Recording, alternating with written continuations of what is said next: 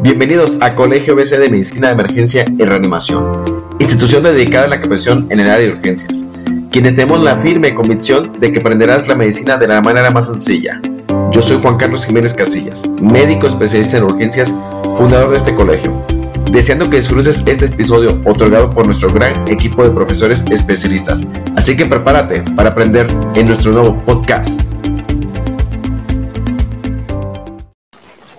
Gracias, doctor Juan Carlos. Muchas gracias por la invitación y muchas gracias a todos por conectarse. Yo soy la doctora Marisela Vidrio Velázquez, soy endocrinóloga egresada de Centro Médico Nacional La Raza y trabajé en el Seguro Social en la clínica 110 del IMSS hasta hace ya casi dos años que, que estoy jubilada y estoy ahorita en, mi consultorio privado fui presidente de la Sociedad Mexicana de Nutrición y Endocrinología en el 2019, que pues ya fue de los últimos congresos presenciales que logramos hacer aquí en la ciudad de Guadalajara.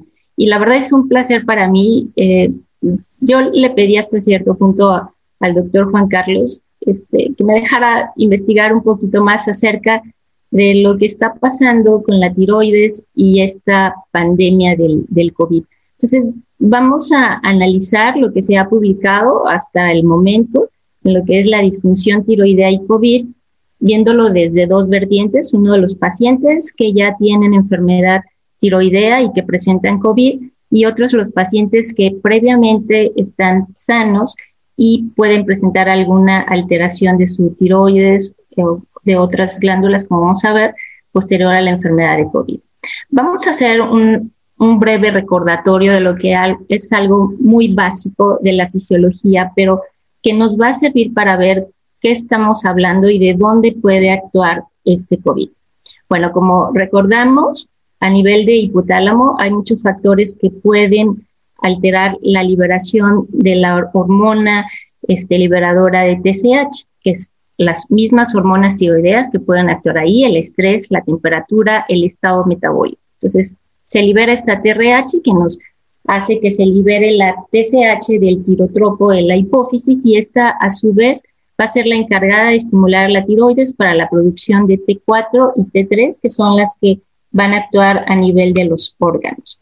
Sabemos que en la formación de las hormonas tiroideas es muy importante la ingesta de yodo y México es un país que tenemos déficit, algunas zonas más en especial aquí de Jalisco, por ejemplo, de Jamaica, pero aunque es una cantidad muy pequeña la que necesitamos de yodo de 100 a 150 microgramos al día, hay en algunas partes que tenemos esta deficiencia, entonces por eso es que a forma de ley toda la sal es yodada y recordando, porque más recientemente hemos tenido otra vez problemas en relación a déficit de yodo, porque está como de, moda el utilizar sal que no es yodada, sal del Himalaya o la sal de Colima, alguna es yodada y otra no. Entonces, bueno, necesitamos esta cantidad de yodo que se va a absorber en, eh, en estómago y prácticamente casi todo va para la tiroides. La mayor excreción es a nivel renal y alguna también por el tracto digestivo.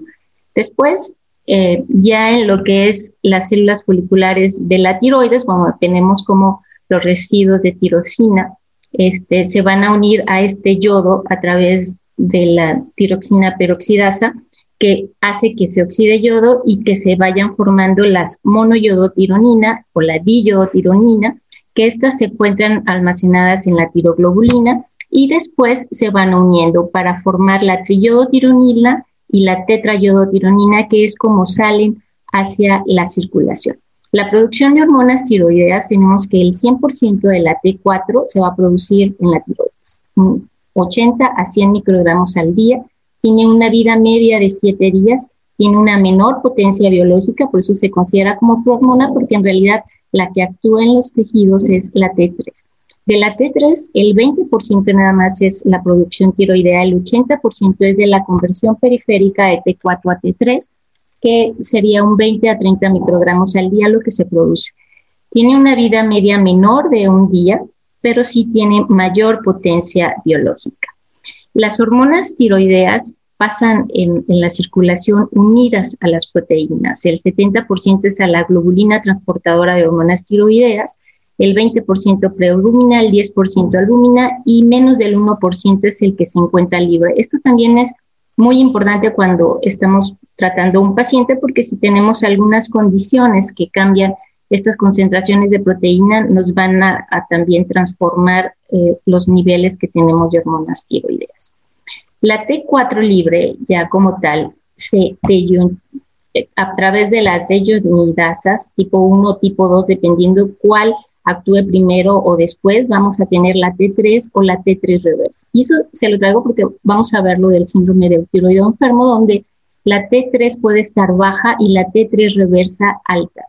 Hay en algunos laboratorios donde ya nos pueden estar determinando la T3 reversa y eso nos hace también, nos ayuda para el diagnóstico del síndrome de eutiroideo enfermo. Y bueno, después ya para su metabolismo, la de ionidasa tipo 3, tipo 1, eh, se convierte a T2 y para su eliminación. Entonces, la T3 es en realidad la que actúa y la que va a estimular al receptor que está en intracitoplasmático a nivel del núcleo, ya sea para la síntesis de proteína, la producción de calor. Ok, entonces, bueno, esto nada más era un recordatorio. Ahora, ¿qué hace el, el coronavirus tipo 2? ¿no? Puede ser varios los mecanismos por los que cual actúe y nos trastorne la función de la tiroides.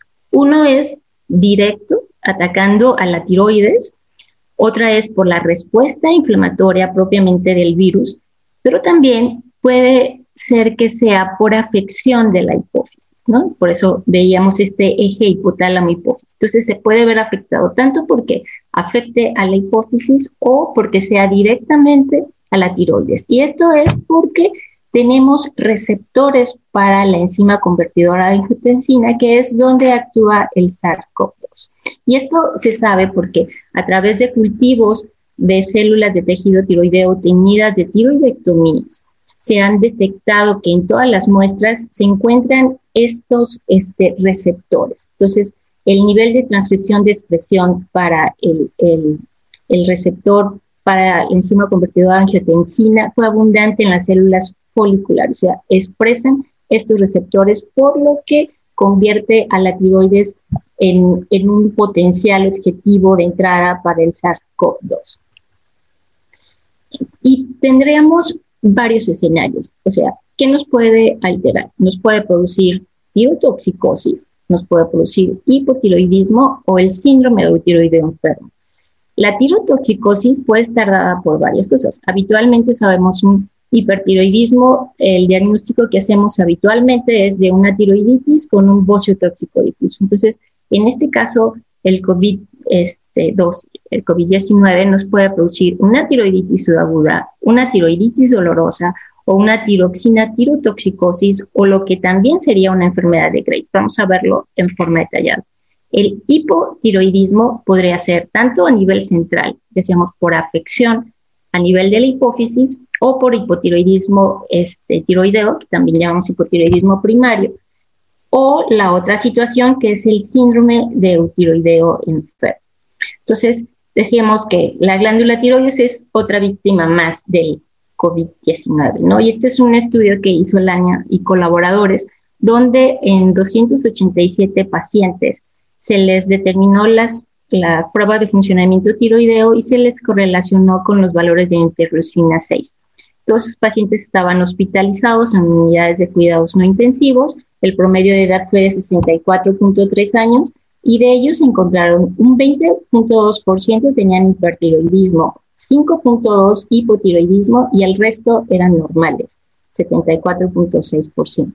Entonces, el hipertiroidismo resultó estar significativamente asociado con una mayor concentración de interleucina 6, que eso fue estadísticamente significativo.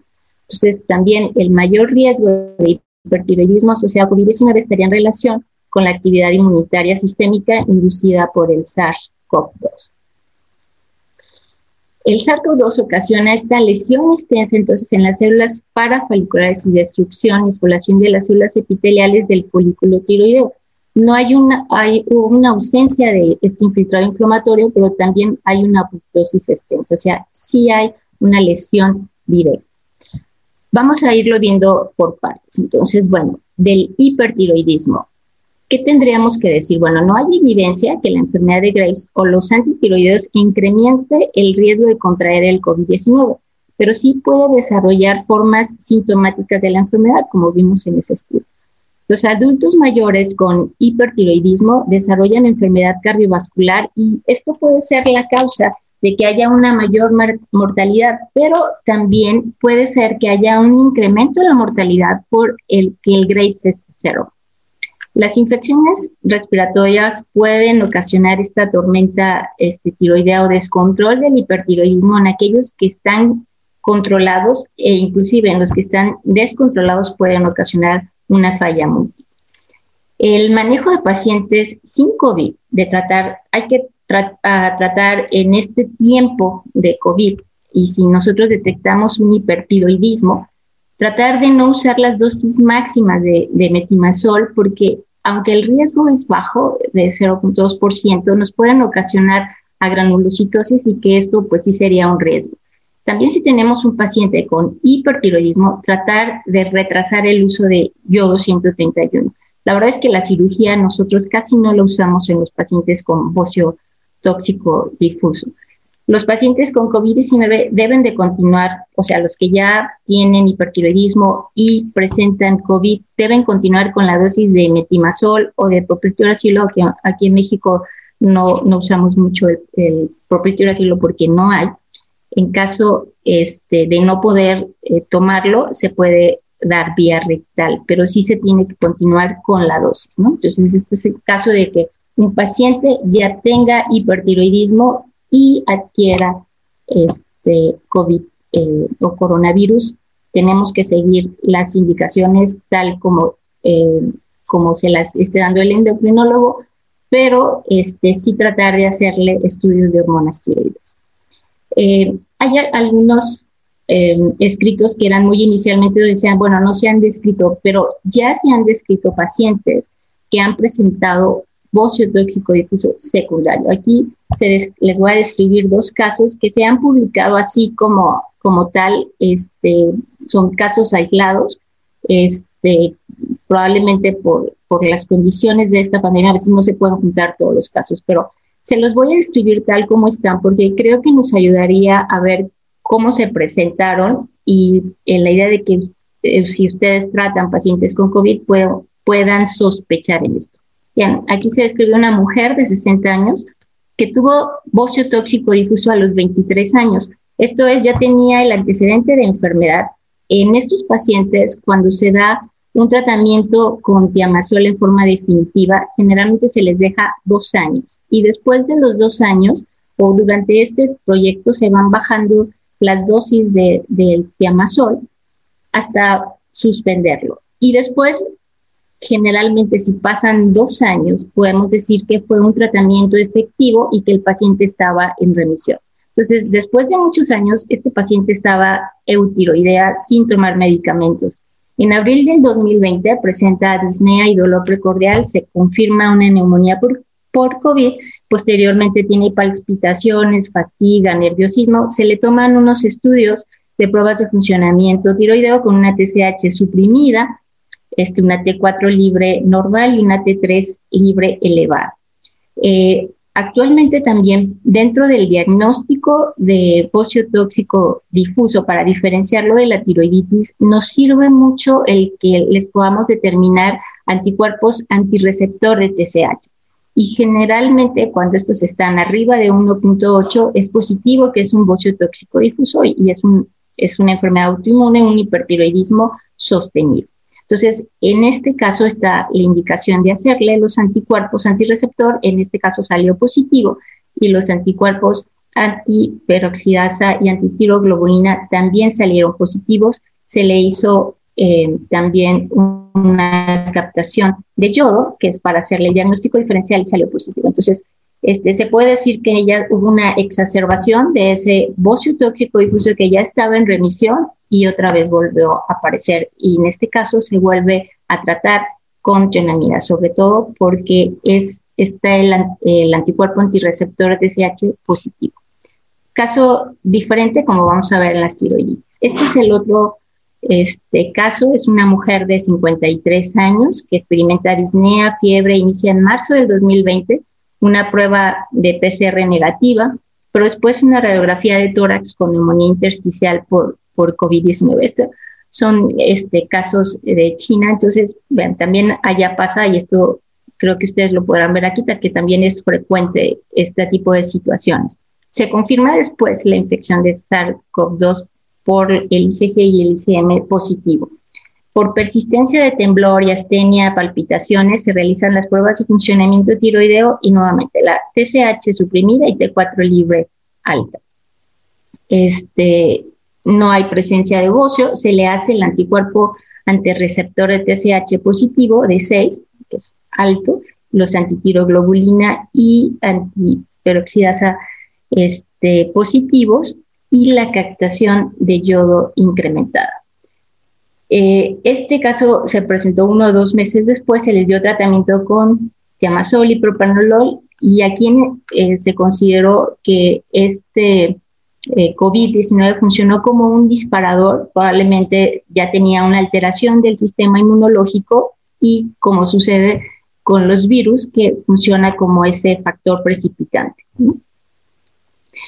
¿Qué hacer con los pacientes con orbitopatía de Grace en tiempo de COVID? Bueno, cuando esta es moderada, una de las indicaciones y de los factores de riesgo más importantes para esta orbitopatía, pues es el tabaquismo. Entonces, la insistencia de dejar de fumar, las lágrimas artificiales, mantener el eutiroidismo y algo que nos ha funcionado mucho desde los últimos años es el selenio, que se les da a los pacientes, se les eh, da 100 microgramos cada 12 horas por seis meses y funciona muy bien. Cuando es de moderada severa, eh, la, intención es dar corticoides, pero entonces, ¿qué hacer en este caso? La idea es tratar de valorar y usar lo menos posible para no eh, o evitar el riesgo de tener alguna complicación. Si es una esoftalmo severo, bueno, se puede dar los corticoides intravenoso, pero eh, como esto es hospitalizado, pues la idea es tratar de evitar lo, más posible, o sea, en casos nada más muy severos. La otra situación, las tiroiditis. Bueno, habitualmente tendríamos estas tiroiditis, la tiroiditis Hashimoto, que también se conoce como linfocítica crónica o crónica autoinmune, la tiroiditis no dolorosa posparto, la tiroiditis dolorosa subaguda, tiroiditis supurativa, o la inducida por drogas como la miodarona, que es la más frecuente que, que se da mucho por parte de los cardiólogos, o la tiroiditis de Richter. Entonces, podemos tener esos casos de tiroiditis. Habitualmente, la tiroiditis subaguda es ocasionada por el citomegalovirus, saquio enterovirus, y es muy típico el dolor en el cuello. O sea, eso es cuando dicen dolor en cuello, este, con arritmias, puede tener bocio, el malestar, este, malestar general eso nos hace pensar en una tiroiditis que puede tener un hipertiroidismo leve. Entonces, SARS-CoV-2 eh, puede ocasionar también esta tiroiditis en el proceso. La diferencia quizás que lo vemos con otros tipos eh, de tiroiditis por, por los virus que habitualmente lo ocasionaban es que antes era la historia de que habían tenido una infección gripal a lo mejor semanas previas o dos semanas previas y después desarrollaban la tiroiditis. En este caso, la tiroiditis puede ocurrir durante el proceso de la, del COVID. Entonces, si tenemos estos pacientes con COVID y tienen este dolor importante en cuello, hay que hacerle también sus estudios de hormonas tiroideas. Y en el caso de si eh, confirmarse que es una tiroiditis, se puede dar tratamiento con corticoides y también pensando que en algunos pacientes con COVID pueden desarrollar insuficiencia suprarrenal que es asociada a, trombosis suprarrenal. Les voy a describir aquí algunos casos también que se han publicado en la literatura de tiroiditis subaguda asociada a COVID para ver cómo son los que esperar de estos pacientes. Esta es una paciente, una mujer de 41 años con faringitis edematosa, dolor en cuello, mandíbula, fiebre de 38.5 grados, sus laboratorios, este, una leucocitosis y este, PCR alta, la velocidad de sedimentación y vamos a enfocarnos en sus hormonas tiroideas, vean cómo está la TSH suprimida, la T4 libre alta, eh, quizás no tan severo, pero está alta. Y aquí algo que va a ser la diferencia, ¿se acuerdan que vimos lo de hipertiroidismo como el, anticuerpo antirreceptor de TSH y los anticuerpos antiperoxidasa y antitiroglobulina negativos? O sea, eso ya nos hace la diferencia con el hipertiroidismo. En este caso, al ser una tiroiditis, este hipertiroidismo va a ser transitorio. Y si vemos, si le pedimos el ultrasonido, podemos este, ver también la, la, vascularidad, la densidad heterogénea, que son típicas de las tiroiditis. Estos, los síntomas que pueden tener los pacientes, aquí va a ser importante lo del dolor en el cuello y que no tienen el exoftalmo, pero sí tienen los datos de un hipertiroidismo leve y algo que también es importante, lo que podemos ver en el gamagrama, que hay una disminución en la captación. Sin embargo, puede ser también que si no hay esta accesibilidad a hacer el gamagrama o si los pacientes no quieren ir por estar este, mucho tiempo en el laboratorio, con el anticuerpo antirreceptor de TSH, eso también nos hace el diagnóstico diferencial y nos sirve. Este es el, el caso, cómo es su evolución de la tiroiditis. Vean, después al principio estamos con la TSH suprimida, la T4 libre no tan, no tan alta, la T4 total, y cómo va mejorando y después hacen hipotiroidismo. Lo que habitualmente vemos en los pacientes que se normalizan como al mes y a los dos meses o a los tres meses pueden hacer después hipotiroidismo secundario a la tiroiditis subaguda. Estos son algunos de los casos que también se han este, publicado en, en, la literatura. Igual este, no son como muchos, pero lo más probable es que haya muchos más casos, pero sí por la a veces incapacidad que no tenemos los casos completos o la facilidad para escribir, luego no, no se reportan. Les voy a presentar un caso clínico de, de mi consulta privada. Es un masculino de 60 años de edad que yo veo desde hace más de 10 años por eh, un hipotiroidismo secundario a una tiroiditis autoinmune, que en, ese momento estuvieron los anticuerpos antitiroglobulina, antiperoxidasa positivos y estaba bien sustituido con levotiroxina 125 microgramos al día. Este inicia con cuadro de astenia, adinamia, es cardiólogo, es médico, entonces, bueno, se, en octubre se hizo el estudio eh, de coronavirus y salió positivo. Seguía con muchas palpitaciones y, mal estado general y vean cómo aquí en este laboratorio afortunadamente nos dan este, cómo va su, su historial. Entonces, como el, el, paciente pues estaba bien sustituido este, y Aquí, por ejemplo, se le había hecho un pequeño ajuste, pues estaba con 125 microgramos, pero de repente en octubre, justo cuando se hizo lo del COVID, cómo aumentó de estar la T4 libre bien a 4, o sea, la verdad es que sí estaba muy hipertiroideo, siendo que él ya tenía un hipotiroidismo. Esto no es muy habitual, sí, yo tenía otros 3, 4 casos así en la historia, este, de, donde después de estar ya con hipotiroidismo regresan porque existe otra vez esa, eh, o sea, está su tiroides y puede volver a reaccionar. Entonces, aquí lo que hicimos fue suspender la levotiroxina y dejarlo 15 días sin medicamento. Este, le pedimos los anticuerpos antirreceptor este, de TSH y fueron negativos. Entonces, esto es lo que nos comprobó que no era un hipertiroidismo, importante, nada más se suspendió el, medicamento y vean como aquí este, al mes, lo dejamos 15 días sin medicamento y luego le empezamos aquí con 25 microgramos, ya estaba haciendo otra vez hipotiroidismo, ¿no? O sea, esto fue algo muy transitorio. Algo muy parecido de esto he observado en los pacientes con dengue, que también este, eh, les puede tener este tipo de, evolución. Entonces, después empezamos ya con la dosis. Aquí lo tenemos hasta la fecha este, con 100 microgramos de levotiroxina y ya están sus estudios normales. Y vemos también este, los anticuerpos de IgG. Bueno, en noviembre estaban positivos, ahorita bajaron un poquito más sus niveles, pero ya los anticuerpos este, IgM negativos. Eh, otras situaciones, bueno, eh, a los pacientes, ¿qué les pasa así como en forma general si les hacemos este, las hormonas tiroideas? ¿no? no nada más aquellos que tienen antecedentes o que se ponen mal. Este es un estudio donde se les midió la función este, tiroidea, doctor Min. Eh, y vean, estos son 50 pacientes con COVID, 54 eh, pacientes este, sanos y otros 50 de no COVID. Entonces, vean cómo los niveles en promedio de TSH son más bajos que los controles sanos o los no COVID. Y los niveles de T3 también son más bajos. Y las T4 total permanece normal.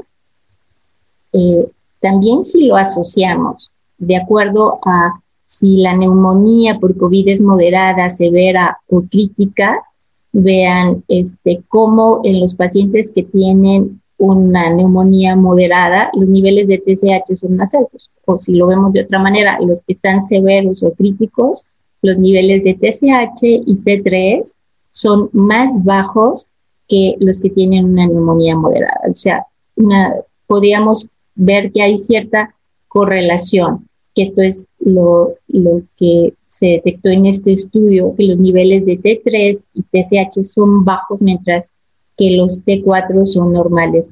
El grado de disminución de los niveles de TSH y T3 se correlacionaron positivamente con la gravedad del COVID-19. El nivel de T4 no fue diferente de los controles y después de la recuperación no se encontraron diferencias significativas en los niveles de hormona. Ningún paciente requirió de sustitución posterior y esto es lo que nosotros llamamos un síndrome de tiroideo enfermo. Esto es que hay un cambio en, las deyonidasas, entonces se, se va más hacia la vía de la T3 reversa y es por eso que la TSH permanece suprimida y la T3 baja. Este es otro estudio que se hizo en Wuhan, China, en 100 pacientes para ver la, eh, el funcionamiento y la asociación con la gravedad.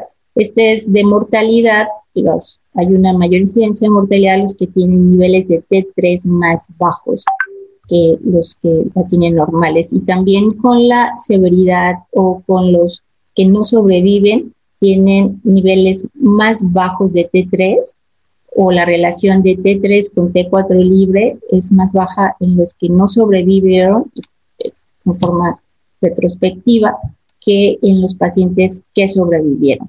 Esta es la correlación que es con T3 y también se puede correlacionar este, con las interleucinas 6 o con el factor de necrosis tumoral. Entonces, y no así con los de T4, o sea, eso es más bien con la, con la T3.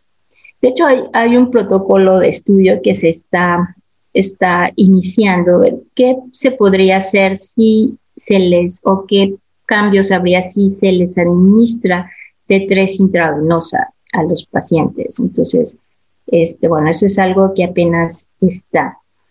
Eh, también considerar que hay otras situaciones, por ejemplo, en los pacientes con cáncer, eh, es algo que se ha visto que nosotros aquí puede decirse que se ha disminuido el diagnóstico porque los pacientes ahorita no acuden o que no se están dando las consultas. Pero hay algunos, este, estos son de italianos, donde dice que bueno, no fueron afectados los procedimientos ni la administración de yodo posterior a la cirugía, o sea, se siguen más o menos igual. Pero también comentan que el utilizar la telemedicina y seguir con, eh, dando consulta a los pacientes a través de, de, esta forma electrónica, pues es algo que ha venido a ayudar a seguir con todos estos procedimientos. Aunque sí aquí en, México pues ha disminuido mucho eh, las cirugías. De parte de la Sociedad Mexicana de Nutrición y Endocrinología están publicadas estas recomendaciones que ustedes las pueden ver libremente y más o menos se engloba eh, lo que es en cuanto a tiroides y COVID. En primero, no se recomienda la toma de perfil tiroideo a menos que exista una fuerte sospecha. Por eso me interesaba que vieran mucho cómo es, cómo se presentan los casos clínicos, ¿no? Los pacientes con hipotiroidismo deben de continuar con la misma dosis de sustitución de levotiroxina, incluso en el hospital, que se puede administrar por sonda nasogástrica o por vía enteral, o sea, puede ser también vía rectal, o puede ser parenteral, disminuir la, la dosis a un 75%, pero la verdad es que es muy difícil conseguirla intravenosa.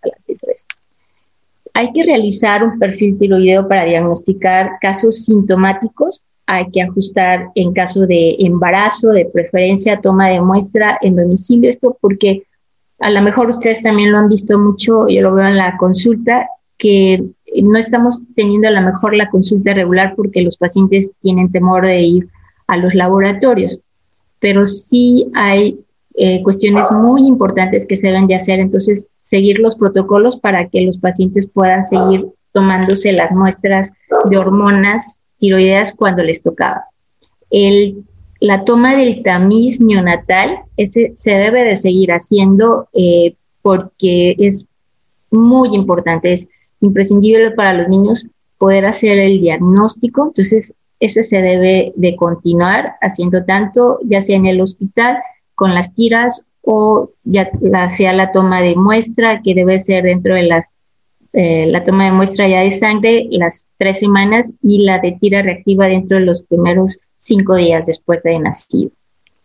En el caso de tirotoxicosis, hay que sospechar de tiroiditis subaguda, que es lo que estuvimos analizando en caso de hipertiroidismo, que el paciente ya se conozca, hay que continuar con el tiamazol, con las tionamidas, pero tratar de usar siempre las dosis bajas, aunque nos tardemos más el tiempo.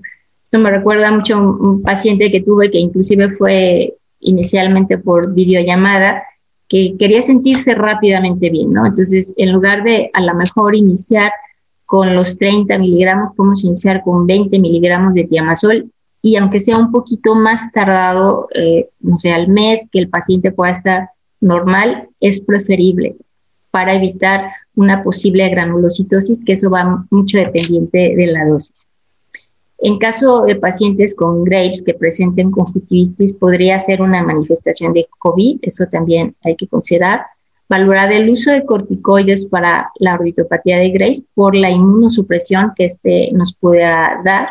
En la realización de la biopsia de un nódulo tiroideo asintomático se sugiere retrasar con el consentimiento del paciente en caso eh, de tener un bocio que sea que nos ocasione compresión o adenopatías o que sea un posible cáncer medular, pues sí hay que realizar la biopsia, este, considerando que también puede ser un contagio para el que realiza la biopsia, entonces tiene que, que estar con todas las precauciones. En caso de cirugía de cáncer diferenciado de tiroides, valorar con el equipo retrasar en lo posible la administración de yodo radioactivo considerar que la quimioterapia o los inhibidores de tiosinasa que eh, en algún caso nos pudieran inmunosuprimir mucho al paciente, este, pueden sí dar un mayor riesgo de contagio de COVID, entonces eso sí se puede retrasar. En caso de embarazo y alteración tiroidea, si es hipotiroidismo, checar los niveles de TSH cada cuatro semanas durante el primer trimestre y después cada cuatro a ocho semanas para tratar de mantener los niveles de TSH en menos de 2.5. Puede ser telefónica las, las citas de preferencia y en el caso de hipertiroidismo en el embarazo, pues checar cada cuatro semanas y aquí sí es este, importante hacerlo presencial, de ser posible, guardando todos los, los protocolos. Estos son algunos folletos que se han hecho, es obviamente es, eh, bueno, de la, de la doctora para porque hubo mucho eh, temor al inicio en cuanto a los pacientes con tiroides, se deberían de resguardar, por ejemplo, que no es el caso, o si tenían más problemas este, de contagio, tampoco es el caso. Entonces, este, los pacientes tienen que estar en una sustitución adecuada, eso sí, los de hipotiroidismo no tendríamos mayor problema, quizás problemas con los de hipertiroidismo o los pacientes que tuvieran ya COVID este, puedan hacerlo. En suma, eh, de lo que hemos visto hasta el día de hoy, esto es de, una revisión, podemos decir que existen altos niveles de los receptores para eh, enzima convertido a angiotensina casi igual de tiroides que en pulmón, que la respuesta normal inmune de esta tormenta de citoquinas puede ser asociado al COVID-19 y puede inducir la inflamación en la glándula tiroides. Dos mecanismos que pueden ser directos, indirectos, que pueden este, haber cambios en la función tiroidea, eh, puede ser a través de la tiroides o de la hipófisis del eje hipotálamo-hipófisis tiroides. El COVID-19 se relaciona con desórdenes tiroideos que podría incluir tirotoxicosis, hipotiroidismo y síndrome eutiroideo enfermo. El COVID-19 provoca tiroiditis subaguda. Esto puede ocurrir durante y después. La tirotoxicosis en ausencia de dolor de cuello es frecuente en pacientes hospitalizados por COVID-19, bajos niveles de TSH, T3 y tirotoxicosis pueden ser predictor de peor pronóstico de los pacientes hospitalizados para COVID-19. Y bueno, esto eh, ha venido a cambiar la forma de dar nosotros la consulta. Ahorita nos apoyamos mucho en las teleconsultas y eso puede ayudarnos a que los pacientes sigan bien sin necesidad del riesgo de ir al, consultorio.